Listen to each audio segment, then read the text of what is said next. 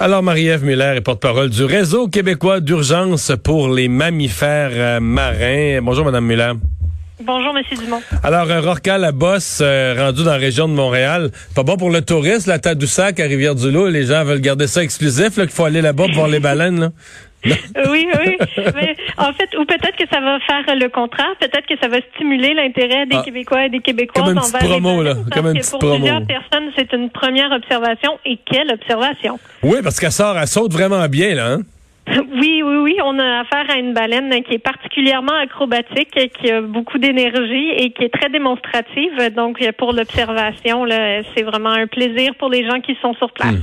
Bon, sur le plan du comportement, les animaux ont des comportements quand même plus simples. Ils sont pas comme les humains. Là, ils leur décident pas. Ils viennent pas l'idée d'aller voyager pour voir du pays.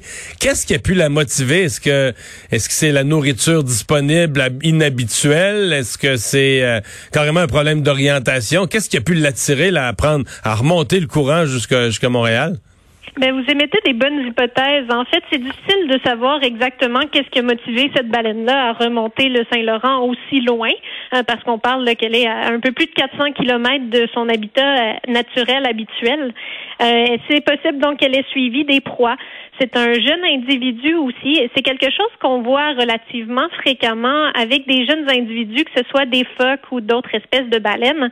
Euh, c'est des jeunes donc qui vont explorer de nouveaux territoires, euh, peut-être pour trouver euh, d'autres zones d'alimentation où il y aurait un peu moins de compétition avec mhm. d'autres baleines. C'est une des possibilités. Mais c'est aussi possible que cette baleine-là ait un peu de difficulté dans son orientation, qu'elle ait manqué un mhm. tournant ou elle ait pas arrêté au stop. Bon, euh, parlons-en du stop que je placerais à Lévis, parce que quiconque connaît son Québec, quelque part aux alentours de Lévis, du pont de Québec, l'eau n'est plus salée. Il me mhm. semble que c'est une grosse différence, ça, non? Passer de l'eau salée à l'eau plus salée, là? Oui, oui, oui. Et ça la met dans une mauvaise posture de se retrouver en eau douce. À court terme, là, c'est pas très, très problématique. Ça le devient un peu plus à long terme. Sa peau n'est pas adaptée ah, à l'eau douce. Euh, donc, elle peut développer des, des, lésions cutanées, des problèmes de peau. Elle a déjà commencé à en avoir un peu là, derrière la nageoire dorsale, mais rien de particulièrement inquiétant. Ce genre de lésion-là devrait disparaître rapidement dans son retour dans l'eau salée. Euh, par contre, elle peut développer à plus long terme des problèmes rénaux parce que son système est pas habitué à filtrer là, de, de l'eau douce comme ça en aussi grande quantité. Donc euh, là, ça peut devenir problématique, mais on a une bonne fenêtre devant nous, là, plusieurs semaines, voire des mois avant que ça devienne vraiment problématique. Donc elle pourrait, vivre, elle pourrait vivre, des mois en eau douce. Pardon? Elle pourrait vivre des semaines, voire des mois en eau douce. Oui, exact. OK, c'est pas des jours, là. Ça pourrait se prolonger. OK. Euh, Là, euh, si jamais il y a un flush des égouts de Montréal, elle va trouver, elle va retourner à Tadoussac, puis elle va dire euh, le, plancton est pas frais par en haut. oui, ben, c'est possible. En fait, peut-être que cette baleine-là va avoir été une bonne nouvelle pour toutes les baleines du Saint-Laurent, parce que pour plusieurs personnes, c'est une première rencontre avec une baleine, et peut-être que ça peut aider les gens à réaliser qu'en fait, tout ce qui se passe à Montréal a quand même un impact sur les baleines. Hein. On parle du seul même fleuve Saint-Laurent, même s'il a un écosystème bien variable d'une région à l'autre.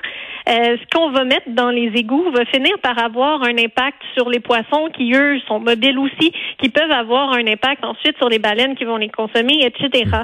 Euh, on peut aussi penser que cette baleine-là nous rappelle qu'elle doit cohabiter avec le trafic maritime. Et ces bateaux-là qui arrivent à Montréal ben, sont passés par son habitat habituel, donc dans le Golfe et dans l'estuaire, dans l'océan Atlantique. Mais c'est plus large, il y a plus d'espace là-bas pour cohabiter entre bateaux et baleines, là. Oui, par contre, le, la pollution sonore, c'est quand même un enjeu dans le reste de son habitat aussi.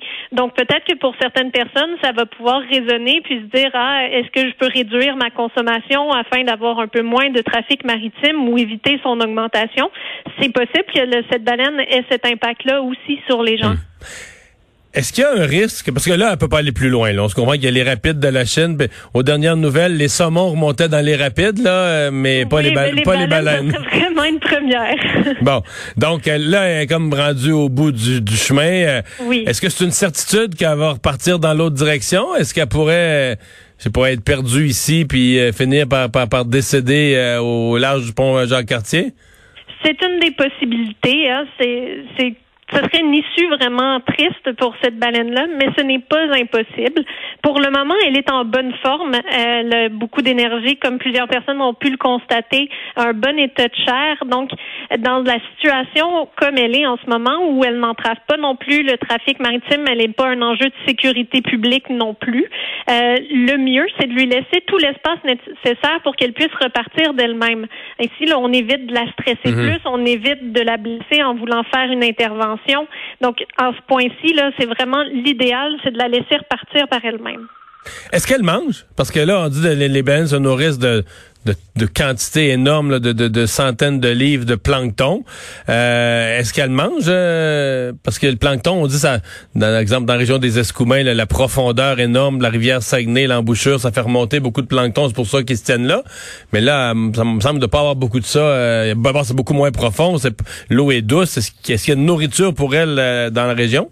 Oui, ben en fait, heureusement que c'est pas un rorcal bleu qu'on a ici. Les rorcals bleus, eux, vont manger exclusivement du krill, donc le, le zooplancton. Euh, les rorcals à bosse vont aussi manger du poisson. Euh, souvent des petits poissons qui vivent en banc. On ah, peut penser au caplan, au lançon. En ce moment, à Montréal, il y a beaucoup d'aloses savoureuses, donc qui est une espèce de poisson qui pourrait être une proie de choix pour les rorcals à bosse. Donc, c'est possible que cette baleine-là soit capable de s'alimenter ici advenant qu'elle serait pas capable de s'alimenter, euh, les rorquals à bosse ont l'habitude de jeûner. Donc, euh, notre baleine pourrait vivre encore sur ses réserves de graisse là, un bon moment. OK. Ben, on va surveiller tout ça. Je suppose qu'il y a plusieurs euh, experts et autres qui, qui la surveillent, qui, qui regardent ses allées et venues. Oui, donc on a toujours l'équipe du réseau québécois d'urgence pour les mammifères marins là, qui est sur place, euh, cette fois sur les rives, donc qui continue de suivre les comportements, de noter pour s'assurer que la situation reste stable. Sur l'eau, il y a toujours la patrouille euh, nautique de la SPVM qui s'assure euh, qu'on respecte les distances avec les baleines. Mais là, cet après-midi, es-tu toujours au même endroit?